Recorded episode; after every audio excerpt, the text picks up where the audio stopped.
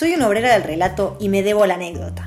Los haters dirán que miento, la psicología querrá analizarme, pero la única verdad es la realidad. ¿Qué invento? Modifico el recuerdo para hacerlo más entretenido, y al final no sé diferenciar cómo pasaron las cosas que cuento. Mi vocación incontrolable por compartir cada detalle de mi vida tomó posesión de mi memoria y se me confunde mi historia. El hecho es que a veces me falla la máquina porque improviso mientras escabio, y es bien sabido que hablar y tomar es de lo más peligroso que puede pasar. Conocí una chica divina en un bar vietnamita.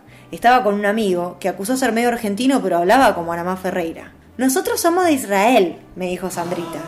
Me muero, como mi abuela, le respondí rápidamente. Tenía ganas de hacerme amigas y sentí que encontrarnos en un pasado común, con la tierra de nuestros ancestros como excusa, era un buen golpe emotivo. Pero el diablo no solo está en todas las religiones con distintos nombres, sino que también habita los detalles. Y mi abuela nació en Bahía Blanca, provincia de Buenos Aires. Y yo no sé dónde está Israel en el mapa. ¡Oh my god! ¿De dónde es tu abuela? replicó Sandrita. Yo no estaba preparada para esta pregunta.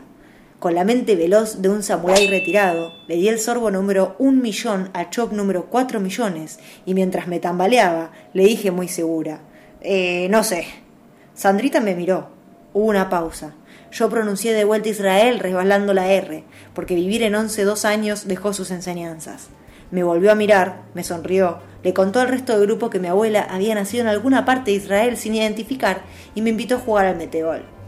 Esa noche metí dos goles con sabor a poco y entendí por qué Messi nunca jugó para España.